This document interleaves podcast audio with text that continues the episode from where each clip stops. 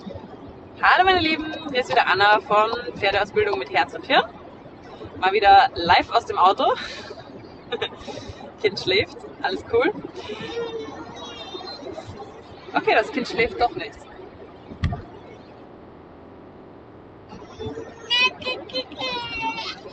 Okay. Zehn Minuten später. Jetzt schläft das Kind. Also, heute geht es um ein Thema, das ich ganz, ganz äh, viel auch im Unterricht habe, beziehungsweise ähm, das immer wieder, dass wir immer wieder auch mit Schülern besprechen. Und zwar das Thema mit den Amplituden, Schwingungsamplituden beim Pferd.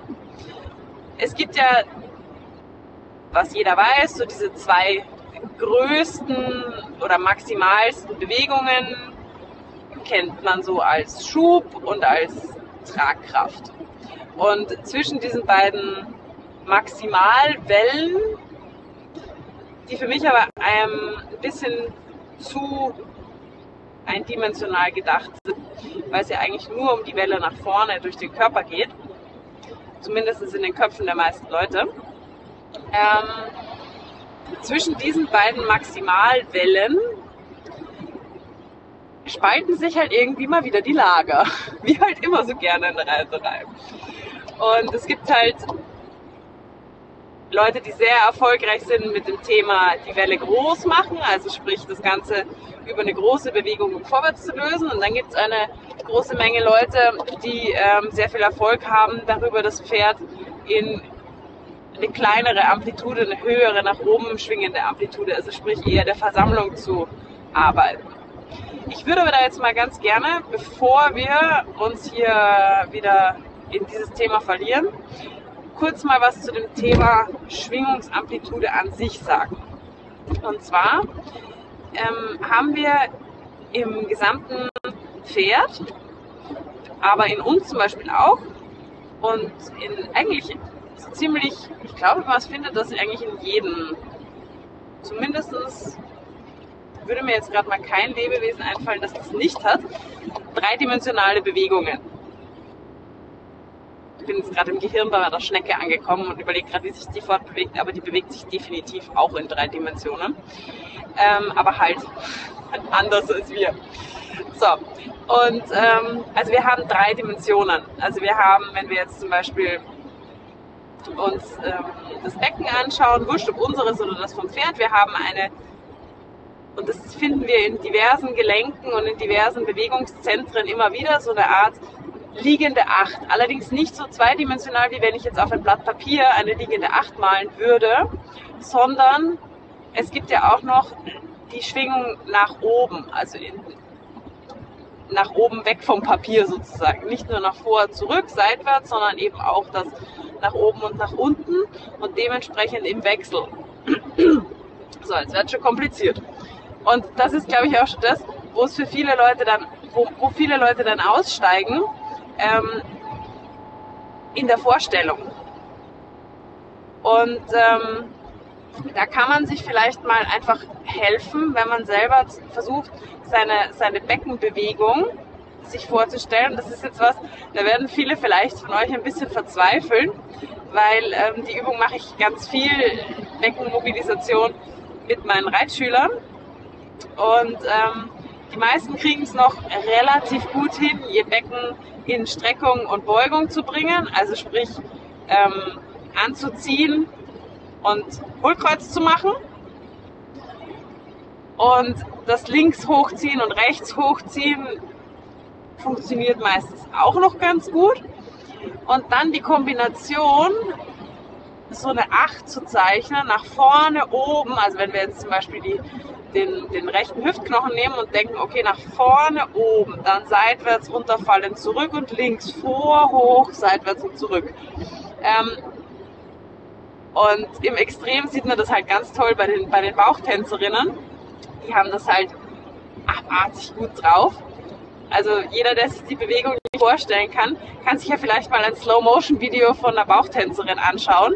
Ähm, da sieht man halt wirklich ganz krass, diese ganzen Dimensionen, in die sich ähm, das Becken bewegen können sollte. Die sind natürlich wieder extrem. Ne? Also die, die können das halt einfach wirklich wahnsinnig punktuell ansteuern, wahnsinnig endgradig auch in, in alle Richtungen.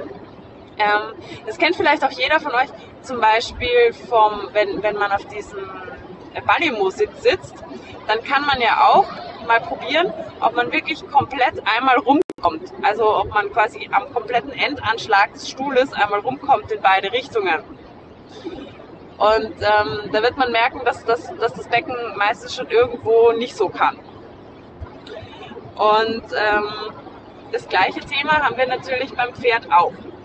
Also ich finde, das Wichtigste, was man da erstmal wissen muss, ist, wie soll es überhaupt sein? Und das ist natürlich schon eine Schwierigkeit an sich, weil ich glaube, ganz viele Leute wissen gar nicht und ähm, wissen gar nicht, wie sich ein wirklich frei durch den Körper schwingendes Pferd, und ich sage ganz bewusst schwingen, und das empfinde ich nicht als was Negatives, ähm, wenn die Schwingung ähm, nicht nur nach unten durchschwingt, sondern eben auch nach oben durchschwingt. Und dafür müssen alle großen Bewegungszentren, also die Schulter und das Becken nenne ich jetzt mal so als die großen Bewegungszentren, das ist natürlich dann auch zum Beispiel noch das Genick und so weiter und so fort. Und im Großen und Ganzen könnte man jeden Wirbel als ein kleines Mini-Bewegungszentrum nehmen, aber das ist dann schon wieder sehr ähm, ins Detail gedacht. Aber bleiben wir mal bei den beiden großen Bewegungszentren und vielleicht noch ein bisschen Richtung Genick gedacht.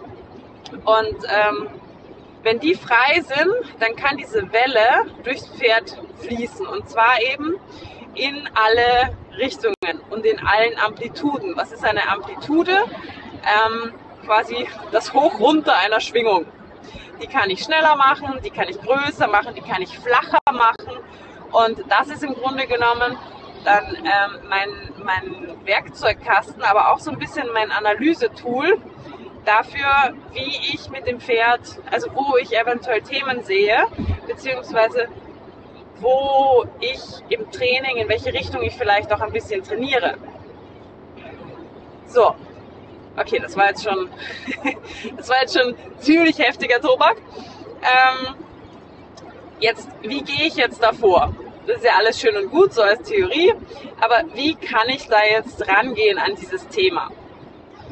Ähm, ich finde, oder das ist das, was ich als erstes, wenn ich ein Pferd bekomme und mir das so mal anschaue, dann beobachte ich das Pferd einfach mal in der relativ, was heißt freien Bewegung, nicht frei, weil es ähm, frei rumläuft, sondern frei, weil unbeeinflusst von dem, von irgendwie einer Hilfe oder so. Also einfach zum Beispiel mal auf einer geraden Linie laufend oder auf einer Zirkellinie laufend ohne dass ich irgendwo an dem Pferd rummanipuliere. Und schau mir einfach mal an, wie ist diese Bewegung. Und ähm, da muss man natürlich Übungen entwickeln, also das muss man einfach einen Blick dafür entwickeln, zu schauen, wo eine weiche Schwingung nicht mehr so weich ist und so ein bisschen hakt. Und ich weiß, es ist richtig, richtig schwierig und äh, das ist so das immer wieder Drama, wo sich die Leute dann auch megamäßig stressen. Ich sage, schau mal dort und da. Und dann heißt es, ja, wenn du es jetzt sagst, dann sehe ich es schon, aber ich wäre da nie drauf gekommen. So, weil man auch oft dann zu punktuell sucht, glaube ich.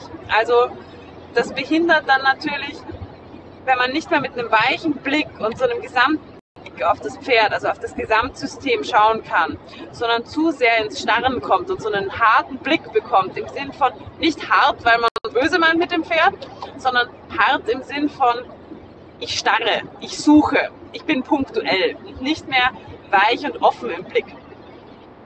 Das kann man ja mal, äh, das kann man ganz gut probieren. Ich bin letztes bei uns in der Heizung gesessen und da ist so eine, ähm, eine Ofenklappe und habe gewartet, dass, das, dass der Ofen gescheit anbrennt und so weiter. Und ähm, diese Ofenklappe besteht aus, das ist so eine Kette, halt mit so Ringen, die ineinander greifen. Das heißt, wenn du von der Perspektive, wo ich geschaut habe, hast du immer gesehen, ähm, einmal die, die offene Seite von dem Ring und einmal quasi die, sagt man denn da, die flache Seite von dem Ring. Also einmal war es ein Strich und einmal war es eine Null. So kann man sich das jetzt vorstellen. Und dann habe ich einfach mal ähm, mir so diese Kette Ring für Ring angeschaut. Also Strich, dann den Kreis, Strich, Kreis, Strich, Kreis. Lustigerweise, jeder normale Mensch würde dann wahrscheinlich sagen 1, 0, 1, 0, 1, 0. 1 beim Strich, 0 beim Kreis. Mein Gehirn hat es genau umgedreht, was auch immer das tiefenpsychologisch zu bedeuten hat. I don't know. Ähm, jedenfalls, was ganz spannend war, und das kann man eigentlich mit allem spielen, man kann so ein bisschen mit seinen Augen spielen. Man kann schauen, äh, und dann haben meine Augen angefangen, eng weit zu stellen. Und dann habe ich mich so ein bisschen damit gespielt und habe das halt mal, das kann man auch spielen, zum Beispiel, indem man sich einfach seinen, einen Gegenstand relativ nah vor sich hält und einen in der weiter Ferne sucht und einfach mal dieses Spiel spielt. Ich schaue mir das nahe an, stelle auf, fokussiere quasi auf das, was nahe vor mir ist und dann fokussiere ich auf die Ferne, auf das Nahe, auf das Ferne, auf das Nahe, auf das Ferne. Bitte macht das nicht beim Autofahren. Und ähm, lustigerweise habe ich das auch mal bei einem Kurs erzählt und da war ein äh, der Mann einer Schülerin dabei und der war Fahrlehrer. der kam in der Pause zu mir und ich habe so gefeiert. Er hat zu mir, du hast meiner Frau genau das Gleiche gesagt, was ich immer meinen Fahrschülern sage, mit dem Blick und so. Und die sind am Anfang auch total überfordert, alles gleichzeitig zu machen, weil sie den Überblick verlieren und sich dann auf eins zu viel fokussieren. Und das kennt ja jeder. Ich meine, jeder von uns, der Auto fährt, weiß vielleicht nicht mehr, bei manchen ist es vielleicht schon drei Tage länger her als beim anderen, dann weiß man vielleicht nicht mehr direkt, wie sich's anfühlt, aber ich glaube, so ein grobes Gedächtnis hat man schon noch davon, ähm, wie hart überfordert man war. Vor allem, wenn man auf der Landstraße ging es ja irgendwie noch so, aber wenn ich in die Stadt gefahren bin, hu, holla die Waldfee. Alle diese Eindrücke und trotzdem noch den Gesamtüberblick zu behalten. Und ähm, irgendwann ist es halt einfach normal. Ne? Es ist also die Dinge laufen klar nebenbei ab, aber auch, dass man den Überblick behält, ist eine ganz, ähm, eine viel einfachere Geschichte. Und ähm, um da nochmal zurückzukommen, wenn ihr das übt, einfach diesen Blick immer wieder weit zu stellen. Also euch auf einen Punkt zu fixieren, ist auch wirklich ein guter Tipp fürs Reiten. Also dieses, ich fixiere mich auf einen Punkt, meine Augen werden quasi eng, also ich fokussiere. Und dann die Augen wieder weit zu stellen und so wirklich diese ähm, die, die, ganze Reithalle sozusagen wahrzunehmen. Und ähm, dieses Blick weich werden lassen oder manchmal auch so ein bisschen dieses Verrinnen lassen und gar nicht klar hinzuschauen. Das hilft mir persönlich manchmal wahnsinnig, wenn ich mir ein Pferd anschaue. Zum Beispiel haben wir ja oft mit Pferden zu tun, die so ein bisschen diffus irgendwie lahm sind. Und ich finde, dass das wahnsinnig helfen kann, einfach mal so weich drauf zu schauen und dann das zu nehmen, was einem als allererstes auffällt. Weil wir eben, und das kann man natürlich schulen, aber eben dieses, diese weichen Bewegungen gefallen unserem Auge. Und wenn irgendwo ein Hacker drin ist oder irgendwo eine Disharmonie drinnen ist, dann fällt uns das ins Auge, im wahrsten Sinne des Wortes. Und ähm, da kann man ruhig mal, auch wenn man am Anfang vielleicht nicht immer richtig liegt, aber oft ist es dem so ein bisschen nachzugehen und ich mache das dann zum Beispiel oft so, mein Körper imitiert dann so ein bisschen die Bewegung von dem Pferd, wenn ich mir nicht sicher bin und dann merke ich so, wo ich anfange zu lahmen. Jetzt sind wir leider bei ein bisschen weggekommen von unseren Schwingungen, aber halt auch nicht ganz, weil eine wirkliche, wirkliche Disharmonie in den Schwingungen ist am Ende des Tages eine Lahmheit. So. Und im ganz Kleinen kann man das halt auch schon erkennen und da eben auch schon Bewegungseinschränkungen zu erkennen. Und ähm, ich finde, da gibt es schon gewisse Punkte, die man sich gut anschauen kann. Wenn wir jetzt mal das Pferd so von vorne nach hinten durchgehen, kann man zum Beispiel mal schauen, okay, wie bewegt sich das Genick von dem Pferd. Und da mag ich ganz gerne die, die, das Bild, wenn ich meinem Pferd also ein Pferd hat ja eine Pendelbewegung durch den Körper und eine Nickbewegung. Und ähm, diese Pendel- und Nickbewegung im Genick eben, die macht auch genau dieses düdüm, düdüm, düdüm, diese Acht.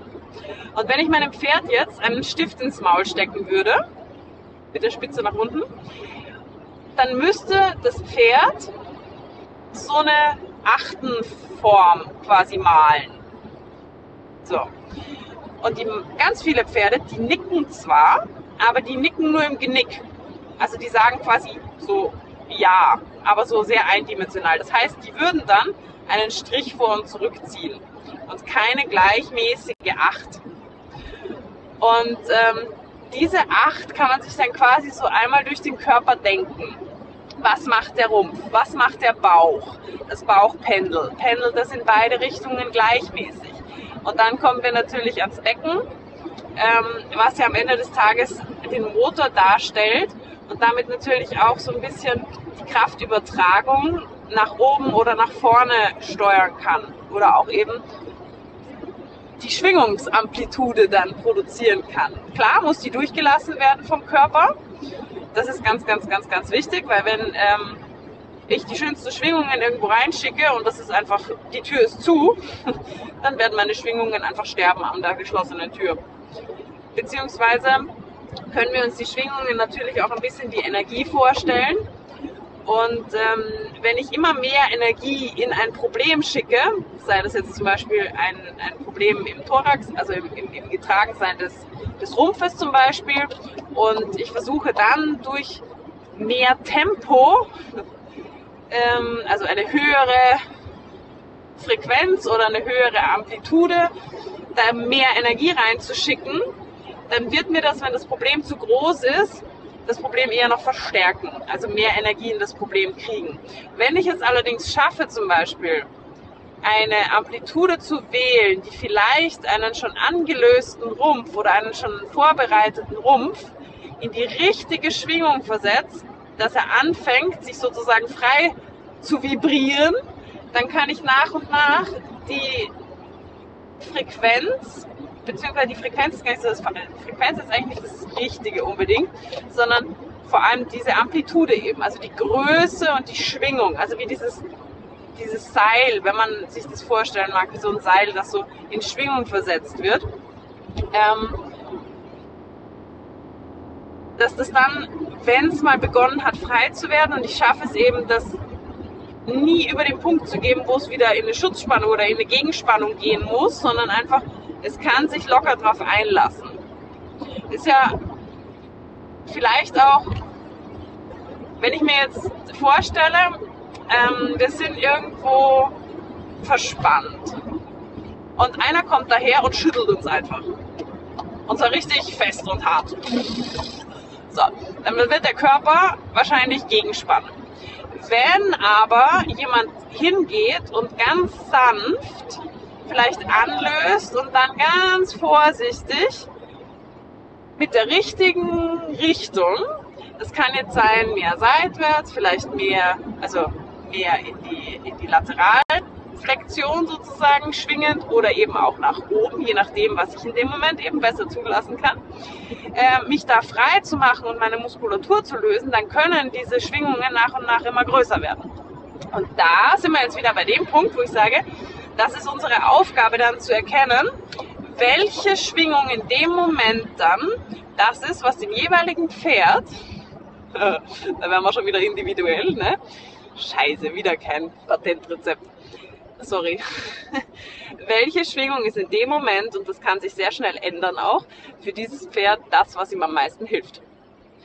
Und ähm, wenn ich jetzt erstmal festgestellt habe, zum Beispiel, was ich auch noch eine schöne Übung finde, ist, am Pferd mitzugehen, am Hals oder eben auch hinten am Becken und die Hand entweder auf den Hüftknochen, äh, auf den Hüfthöcker oder auf eben die, den Hals, auf, den, auf die Halsbasis zu legen und zu schauen, ob das Pferd ohne zu beeinflussen. Ganz, ganz, ganz wichtig. Da sind wir wieder bei dem Punkt. Erstmal fühlen, wo sind wir überhaupt? Was kriege ich von meinem Gegenüber? Ähm, auch mal hinten die Hand zum Beispiel auf die Lelle legen. Einfach mal spüren, wo blockiert mir die Bewegung, wo spüre ich was Hartes, wo merke ich Widerstand. Ähm, zum Beispiel, wenn wir das hinten am Becken machen ja, oder auf der Lende hinten, wir legen die Hand da drauf und äh, oder legen unsere Hand auf den, auf den Hüfthöcker. Bitte da halt immer aufpassen. Ne? Also nicht jedes Pferd findet das so super toll. Und wenn ich jetzt gerade einen völlig überdrehten Dreijährigen habe, der mir jederzeit explodieren kann, dann bitte mach das nicht, ich, weil du bist schon sehr weit hinten. Das heißt, wenn dein Pferd dann einmal durchstartet und einen Freudensprung macht, äh, kannst du da auch, wenn du falsch reagierst, einen Huf im Gesicht haben. Das wollen wir natürlich nicht. Das sind die Art von Schwingungen, die wir versuchen zu vermeiden. Genau, so, und dann gehen wir einfach mal neben unserem Pferd. Da merkt man dann natürlich auch schon die Führungskompetenz. Kann ich überhaupt hinten stehen und mein Pferd trotzdem auf einer geraden Linie führen oder auf einer gewünschten Linie führen? Kann ja auch ein Zirkel sein. Und mal zu spüren, wie sich dieses Becken schiebt. Hoch, tief, sinkt der Hüftknochen ab, äh, sinkt der Beckenknochen ab nach unten, ähm, geht er nach vorne, geht er nach oben, geht er nach hinten und das mal auf beiden Seiten fühlen. Und dann kann ich mal probieren, okay, was passiert, wenn ich jetzt dieser Bewegung folge und dann vielleicht ein ganz kleines bisschen in irgendeine Richtung mal versuche, es zu verstärken. Es hat nichts damit zu tun, dass ihr euer Pferd irgendwo durch die Gegend schiebt. This is not going to work. Sondern in der Bewegung sein und mal ganz langsam versuchen, sie so ein bisschen zu verstärken. So wie wenn ihr bei jemanden, hinter jemanden lauft oder neben jemanden lauft und den am Becken festhaltet und ihr folgt der Bewegung und dann wollt ihr ihm zum Beispiel zeigen, keine Ahnung, ich bin kein Tänzer, aber ich weiß so, es gibt so Samba, ist das das, wo man das Becken bewegt? Oh je, halt so einen Hüftschwung zeigen, ja? Dann kann ich den ja auch nicht durch die Gegend drücken, aber wenn er los und locker lässt, kann ich vielleicht so ein bisschen die, die Hüfte in diese Richtung schon bewegen. So, die, die Bewegung einmal vormachen. Und dann einfach mal wieder das Pferd in Ruhe lassen, gehen lassen und mal schauen, okay, kannst du das mitnehmen? Bewegt sich das Becken jetzt anders? Hat sich etwas verändert? Etc. etc. So. Das ist schon mal das eine, was ich immer super interessant finde. Da einfach mal, ich mag das, wenn Leute ihre Pferde angreifen und einfach mal spüren. Einfach mal hinfassen. Ihr macht damit nichts kaputt. Wenn ihr da einfach mit Gefühl eure Hände an das Pferd legt und mal schaut, Bewegungen erforscht, dann gibt einem das so wahnsinnig viel Input und außerdem wird der Mensch am Pferd auch mal wieder so ein bisschen mündig. Ne? Man bekommt mal eigene Ideen. Man lässt sich auf sein Gegenüber ein und ist nicht so, so eingefahren in seinen, okay, ich muss jetzt, keine Ahnung, mein Reitlehrer gesagt, ich muss jetzt das Schulter hereinmachen und auf der Seite muss ich es mehr biegen, auf der anderen Seite mehr abstellen, mehr dies, mehr das, wäre keine Ahnung was. Ja? Warum? Warum sagt der Reitlehrer das? Weil vielleicht auf der einen Seite das Becken immer mehr nach vorne unten durchschwingt. Auf der anderen Seite kann es nicht gut nach vorne. Auf der einen kann es vielleicht nicht so gut nach hinten schwingen. So, und da sind wir jetzt eben schon an den Einschränkungen der, der Beweglichkeit der Dreidimensionalität. Ja? Und ähm, ich glaube, das zu verstehen würde wahnsinnig vielen Reitern schon mal helfen. Das kann man zum Beispiel auch mal schauen. Fragt mal eine nette Stallkollegin, die soll mal euer Pferd von euch wegführen und ihr stellt euch mal auf, also keine Ahnung, bei A oder so hin und lasst euer Pferd mal auf der Mittellinie führen. So, und dann beobachtet einfach mal die beiden Hüftler. Schaut einfach mal, wo geht der eine Höcker hin, wo geht der andere Höcker hin? Sinken die gleich weit ab? Gehen die Hinterbeine gleich weit raus? Ähm, gehen die, wenn ihr von der Seite dann schaut, lässt das Pferd auf beiden Seiten die Knie gleich weit raus? Also wenn man sich den, ähm, den Becken und also den Hinterhandswinkel sozusagen vorstellt. Haben wir schon ganz viel über den äh, Schultergelenkswinkel gesprochen und jetzt haben wir hinten ja auch so einen schönen Winkel. Und ähm, da mal zu schauen, kann der in seiner Gänze loslassen und sich beugen. Das wäre natürlich cool. Weil, wenn das nicht geht, haben wir ja schon wieder eine Einschränkung in der möglichen Amplitude. Weil, wenn das Pferd nicht ganz nach hinten raus kann in seinem Becken, sondern nur in der Beckenkippung bleiben kann, was ja in vieler, also was ja für viele Leute immer noch das erklärte Ziel der Reiterei ist, ist das Becken zu kippen. Ja, schön. Jetzt stellt euch mal vor, ähm, euer Becken ist den ganzen Tag maximal gekippt. Das ist auch scheiße, oder? Also erstens sieht's richtig kacke aus und zweitens wird's auf Dauer ganz schön Probleme machen in den Hüftbeugern, im unteren Rücken natürlich auch, wahrscheinlich in Folge auch im oberen Rücken. Ähm, ja, und wenn jemand so daherlaufen würde, dann würdet ihr echt fragen, alles okay? dir was weh? Kann ich dir helfen? Ähm, und beim Pferd ist es teilweise ganz normal, dass die Pferde eben nicht mehr wirklich mit dem Hinterbein schön in der Standbeinphase nach hinten rausfußen können. Was dann eben auch durchaus ein einseitiges, starkes Abkippen vom Becken nach hinten hat. Also aufmachen eigentlich. Ja? Ähm, das heißt, ich habe wieder eine deutliche Bewegung. Ist diese Bewegung links und rechts gleich? Fragezeichen. Und genauso ist es aber auch wichtig, dass das Pferd in der Lage dazu ist, diese Beugung leisten zu können.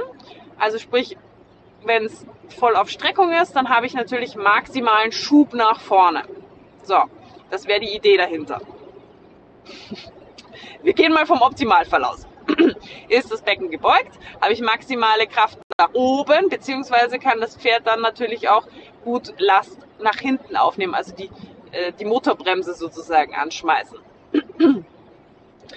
Das wären die Optimalvarianten. So. Ganz oft haben wir aber Pferde, die stecken in einem dieser Extreme fest und kommen teilweise nicht mehr ganz in das andere. Oder sie stehen irgendwo in der Mitte und kommen in keins von diesen Extremen. Wobei die wahrscheinlich noch am gesündesten leben. Wenn einfach nur die, die Fähigkeit in beide Richtungen mehr oder weniger gleich eingeschränkt ist. Aber meistens ist es so, dass man sich auf einer, auf eher in einem Ende der Skala befindet.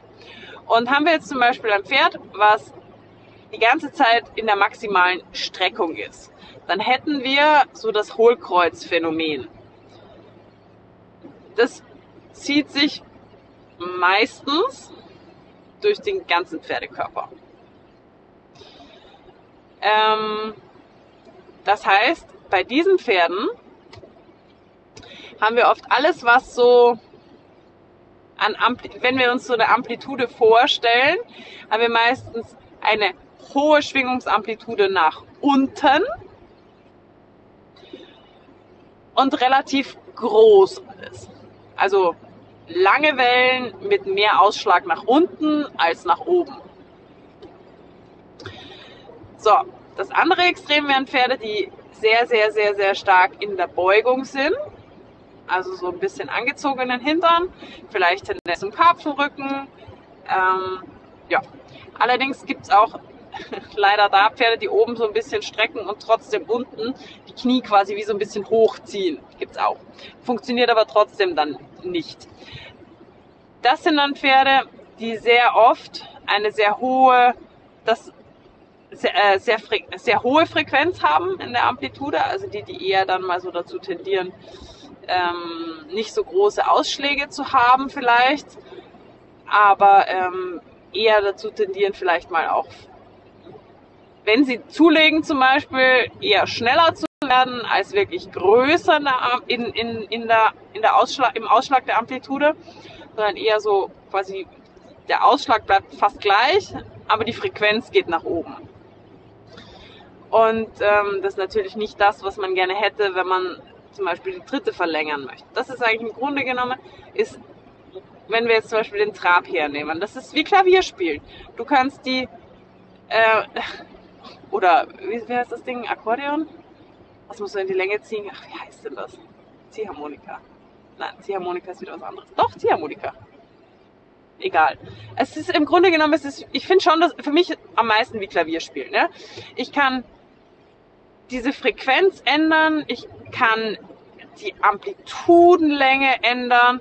Es ist wie Musik spielen. Du kannst, wenn das Pferd wirklich frei ist, dann kannst du die Tonleiter rauf und runter. Du kannst hohe Töne, du kannst tiefe Töne, du kannst alles spielen. Du kannst schnell spielen, du kannst langsam spielen. Ähm, ja. Und ähm, du kannst vor allem, auch wenn du, wenn du die Amplitude änderst, bleibt das Verhältnis von oben unten relativ gleich.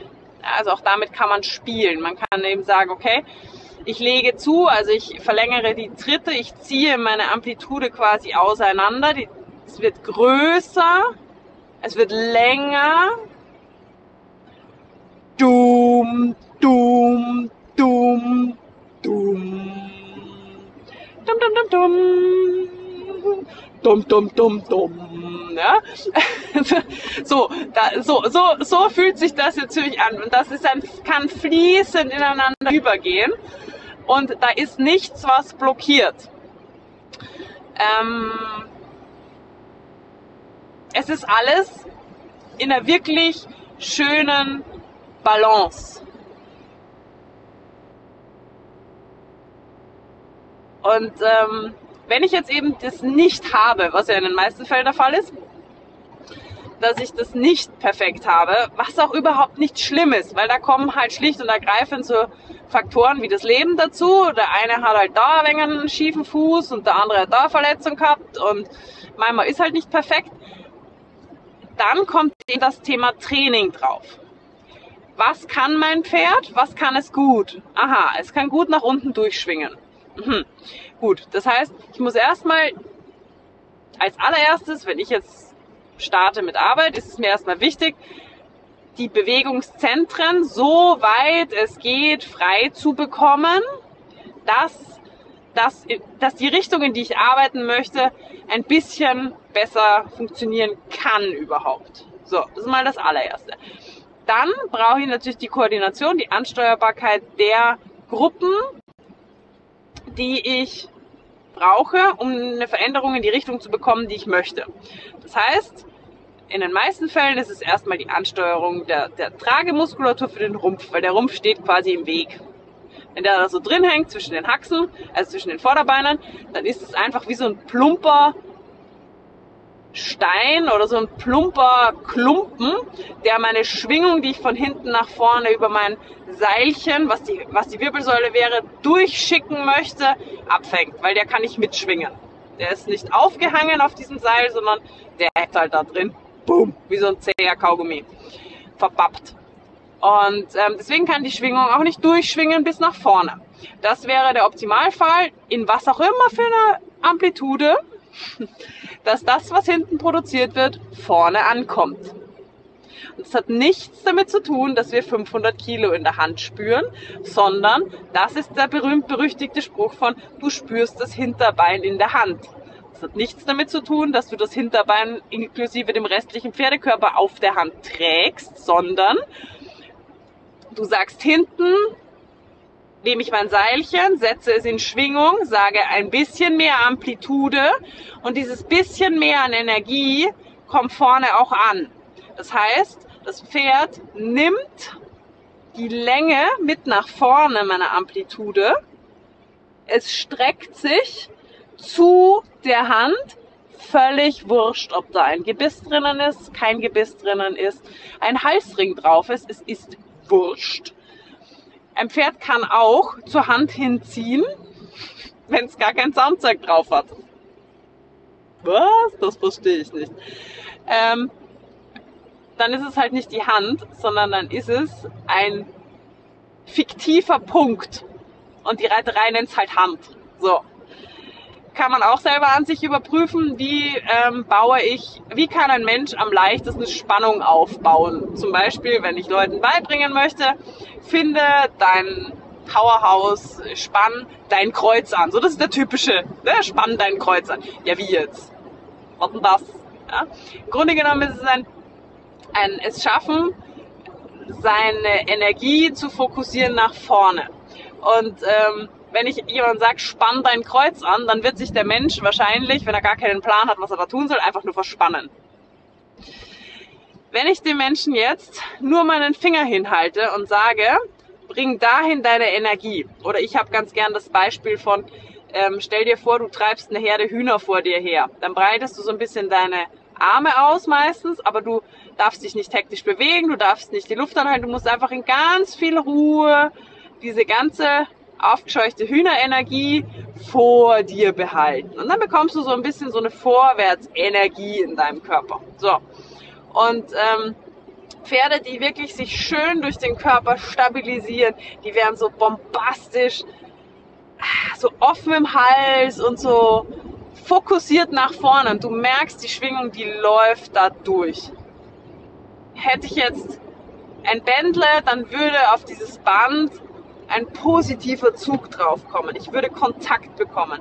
Das, was das Hinterbein an Power bringt, das fließt so frei durch den Körper, weil da nirgends Blockaden sind, die diese Schwingung irgendwie stören, dass es bis in die Nasenspitze nach vorne durchläuft. Und das hat nicht einmal so wahnsinnig viel damit zu tun, dass die Nasenspitze ganz weit nach vorne geht, weil es gibt genauso Pferde, die die Nase so vorstrecken, sich aber dabei so festmachen in ihrem Körper, dass überhaupt keine Schwingung mehr nach vorne durchläuft.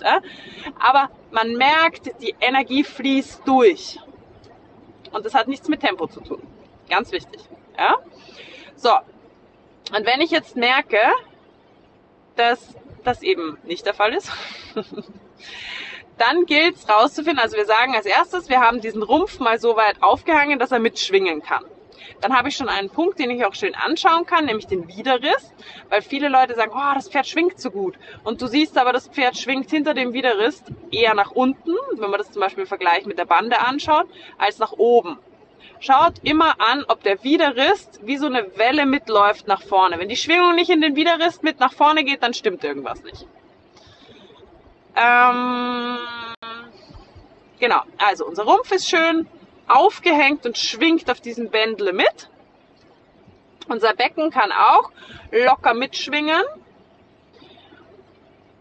Und ähm, jetzt ist die Frage, was brauche ich jetzt in dem, was, was kann vielleicht noch nicht so funktionieren? Sagen wir, nee, sagen wir, der Rumpf ist gut aufgehängt. Und jetzt merke ich, okay, ich kann das in Schwingung versetzen, aber ich kann die Schwingung nicht mehr klein machen.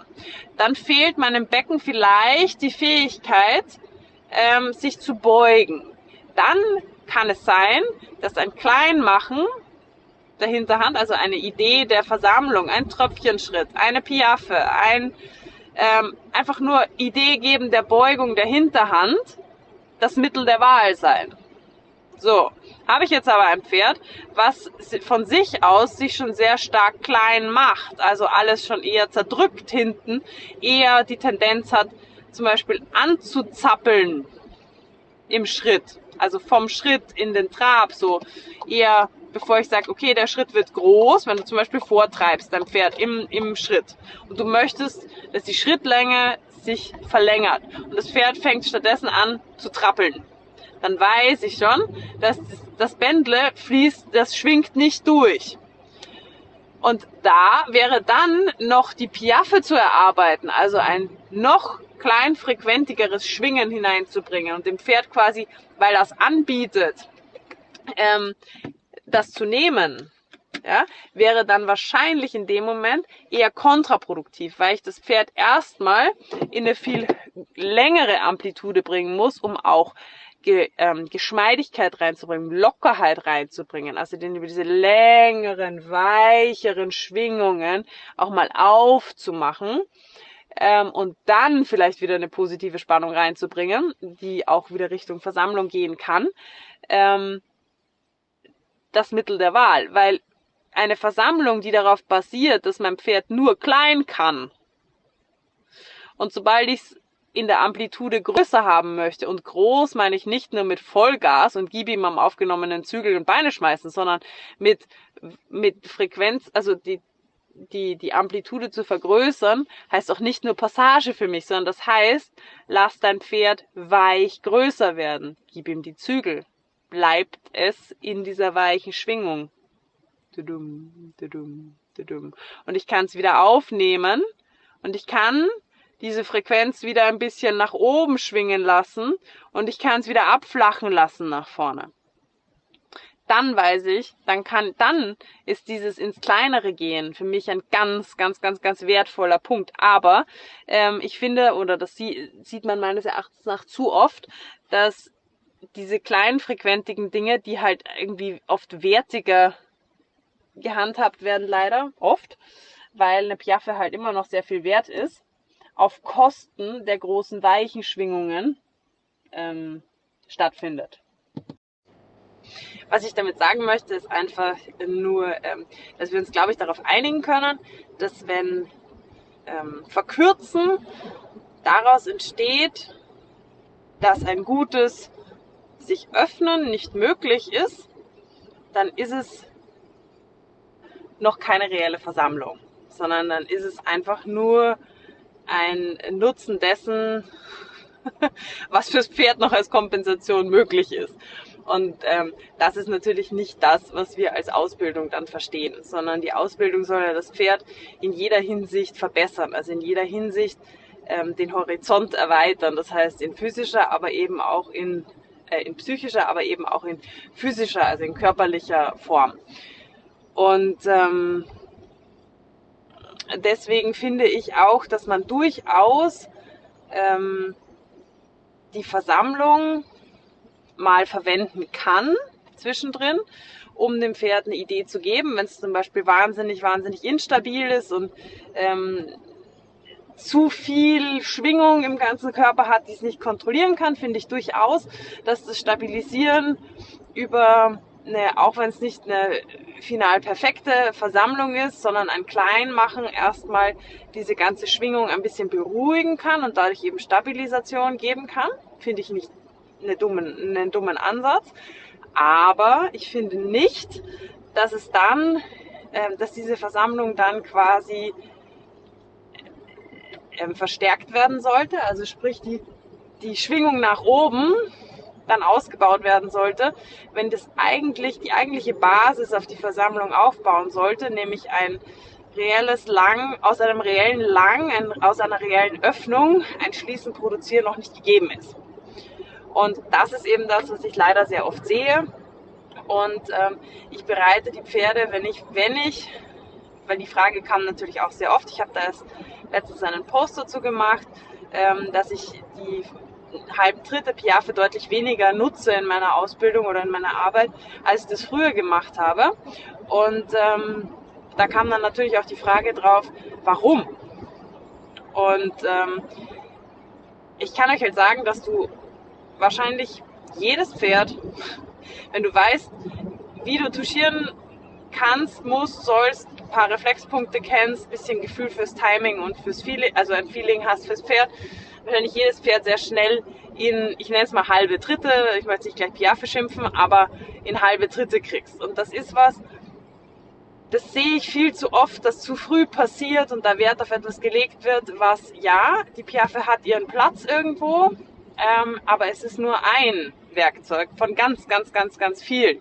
Und es darf nicht als separierte Lektion verwendet werden, sondern es muss wirklich gezielt eingesetzt werden oder eben tatsächlich dann, ähm, wenn es nirgends auf dem Weg gebraucht wird, dann wird sich's durch die Versammlung und durch die Ausbildung ergeben, wenn man das möchte.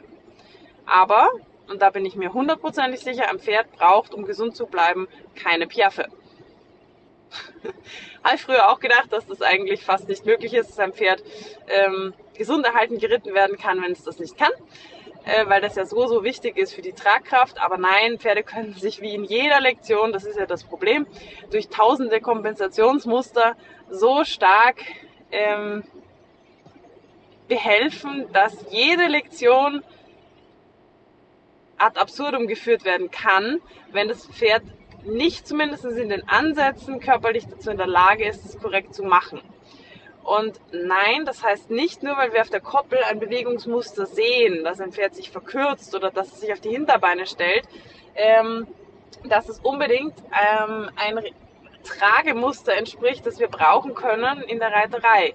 Und ähm, wir haben halt da in ganz vielen Fällen eine starke Arbeit über die Dorsalkette, also über die, äh, über die Oberlinie sozusagen. Und das ist aber was, ähm, was ich nicht unbedingt noch fördern möchte, weil das eben genau, wenn wir wieder in Amplituden denken, dann zwar einen, eine Bewegung ermöglicht, aber der Ausschlag nicht gleichmäßig ist nach oben und nach unten, sondern die Oberlinie, das kann man sich auch schön in der Amplitude in dieser Schwingung eben vorstellen, dass die obere Schwingung immer ein bisschen kleiner gehalten wird als die untere Schwingung.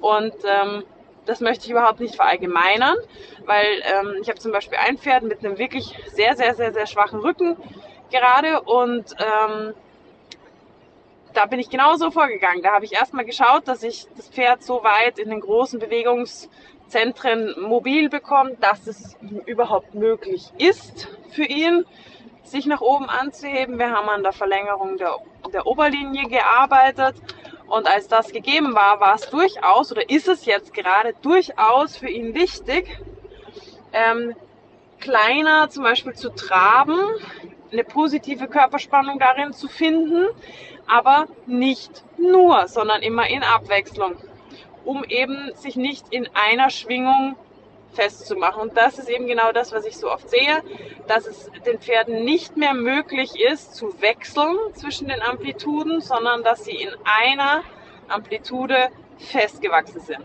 Sei das in der Versammlungsschiene, das heißt, die Pferde können nur am aufgenommenen Zügel in einer relativ hohen Position geritten werden, würde ich denen dann, äh, würde ich die fragen nach einem Strecken, würden die Pferde das körperlich nicht balanciert bekommen. Also sie könnten sich nicht in die Länge ziehen, ohne dabei auseinanderzufallen. Ähm, und das ist möglich, definitiv. Ein Pferd kann sich in jedem Rahmen ausbalancieren. Das wäre von der Natur aus auch ziemlich dämlich, wenn das nicht möglich wäre. Und dann sehen wir halt die Pferde, die sehr ja, lang amplitudig geritten werden, die dann eigentlich nicht reell in eine Verkürzung hineinkommen können. Die kann man dann irgendwie zusammenziehen, aber im Grunde genommen ähm, stabilisiert sich das Pferd dann nicht in der Mitte, sondern ähm, der, diese, diese Amplitude wird quasi nur zusammengeschoben und dann sehr stark nach unten, schlägt dann sehr stark nach unten aus. Das heißt, die Pferde stabilisieren sich dann in einem negativen Spannungsbogen. Und ähm, ja, das sind so die zwei Extreme, würde ich mal behaupten. Und dann haben wir eben die ganz, ganz große Range an Pferden dazwischen, die gar nicht so bewusst in eine der beiden Richtungen geritten werden, sondern wo einfach vielleicht nicht ganz erkannt wird, wo das Pferd mal feststeckt. Und ähm, das äußert sich dann eben in so Kleinigkeiten wie zum Beispiel, das Pferd kann nicht gut angehalten werden, das Pferd kann nicht gut ähm, bergauf einen großen Schritt zeigen. Das Pferd ähm, zeigt keine korrekte Nickbewegung im Schritt oder auch im Galopp zum Beispiel. Also es ist eher so wie so ein Huhn, was sich immer nach hinten oben zieht im Schritt. Das ist da, wo ich dieses Bild gezeichnet hatte am Anfang, mit dem steckt einem Pferd einen Stift ins Maul und schau, was es zeichnet. Und ähm, das sind so kleine Anzeichen, die dann leider oft übergangen werden, wo dann eben mit äh, viel Handeinwirkung gearbeitet wird oder ähm, im schlimmsten Fall dann auch über aus, also über Hilfszügel, über, ich will nicht den Ausbinder per se nennen, sondern einfach Hilfszügel, die einfach nur versuchen, das zu kaschieren oder das Pferd wird dann runtergeriegelt oder das Pferd wird gehauen dafür, dass es nicht ähm, größere Schritte macht oder ähm, das Pferd ist ein, ein, ein fauler Sack oder das Pferd, keine Ahnung, halt die tausend Dinge, die halt dann so passieren, wenn man merkt, das Pferd tut nicht so, wie es vielleicht gewünscht ist oder wie es in der Ausbildungsskala steht. Und ähm, man kann nicht einfach Schritt für Schritt darauf aufbauen, sondern irgendwo hakt's. Und ähm, es läuft eben nicht smooth von Punkt 1 zu Punkt 2, von Punkt 2 zu Punkt 3, sondern irgendwie rutscht man immer wieder in ein Thema hinein und es baut einfach nicht wirklich sinnvoll aufeinander auf. Das Pferd baut auch vielleicht tatsächlich nicht also muskulär nicht auf. Ja? Das sind alles so Dinge, ich sag, wenn man in so einer Sackgasse feststeckt und immer wieder an die gleichen Themen rantritt, dann mag es vielleicht daran liegen, dass das Pferd wirklich dazu nicht in der Lage ist. Also vielleicht körperlich im Sinn von ähm, Verkürzungen, Kraft und so weiter. Oder aber auch koordinativ. Es gibt natürlich auch Pferde, die jetzt noch nicht körperlich grundlegend versaut sind, die trotzdem äh, Dinge nicht gut ansteuern können und die einfach manchmal nur einen ganz kleinen Hint brauchen, wie sie denn ein bestimmtes, eine bestimmte Bewegung mit der, ich nenne jetzt mal korrekten, also von uns gewünschten Bewegung, Be Bewegungsidee ähm, ausführen können oder mit, dem, mit der Muskulatur, die wir uns als tragende Muskulatur beim Reiten halt auch vorstellen. Und ähm, wenn man denen koordinativ hilft, beziehungsweise manchmal auch nur eben ein kleines bisschen körperlich hilft, dann ist dieses Problem oft behoben und man braucht viel weniger Kraft, Aufwand und äh, Beschwerlichkeit für beide Seiten. Wenn man das Problem bei der Wurzel findet und packt, anstatt halt immer so quasi zu umschiffen und eigentlich nie wirklich anzugehen. Genau. Ich hoffe, ähm, damit wieder ein klein bisschen auch vielleicht für Verständnis von verschiedenen Arbeitsweisen gesorgt zu haben, weil ich halt natürlich sehr oft gefragt werde, was hältst du von, was denkst du zu, äh, machst du das oder das auch. Und ähm, am Ende des Tages sind alle Reitweisen ja nur ein riesen Pool an Werkzeugen, die man sich zusammensammeln kann für seine ganz persönliche kleine Werkzeugkiste zu Hause. Und ähm, nur weil ich das nicht jeden Tag brauche, heißt das nicht, dass es ein schlechtes Werkzeug ist. Das heißt nur, ähm, und weil jemand mit dem Hammer eine Scheibe einschlägt, heißt das auch nicht, dass der Hammer an sich schlecht ist. Das heißt einfach nur, dass er missbräuchlich verwendet wurde. Und so sehe ich es halt für ganz viele Übungen auch die ich teilweise in Perversion sehe, wo ich mir denke, um Gottes Willen. Und dann höre ich auch natürlich oft von Leuten, oh, die Übung, das geht ja gar nicht. Oder diese Haltung oder dieses, was weiß ich was, das geht überhaupt nicht. Und denke mir immer so, schade. Und schade, weil die Übung an sich, die Position, die, die,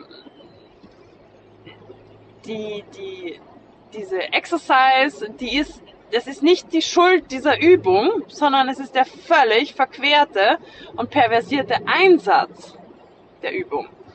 Und in einem anderen Kontext, mit einem anderen Pferd, anders von der Intensität her ähm, und einem anderen Gesichtspunkt, ist es eine geniale Übung, die vielleicht ähm, dem übernächsten Pferd, für das übernächste Pferd die Welt verändert ins Positive. Für das Pferd hier und jetzt ist es aber vielleicht ganz, ganz, ganz verkehrt. Oder auch unter diesem Reiter, mit dem Können für diesen Reiter, völlig verkehrt. Oder, oder, oder.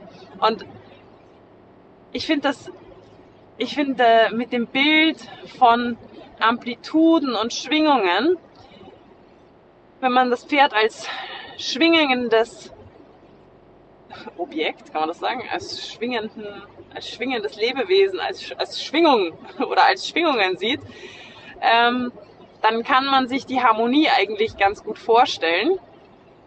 Ich finde verbildlicht, es, es gab mal, ich weiß nicht, ob es das immer noch gibt, aber als ich klein war, gab es auf den Bildschirmen manchmal so Bildschirmschoner, wo ein Gegenstand durch die Gegend, also so durch den Bildschirm geschwommen ist und der hat dann immer so, da wo er angetupft ist, immer so Schwingungen weggelassen. Das hat dann so ganz schöne Bilder ergeben, wahnsinnig harmonische, runde Bilder.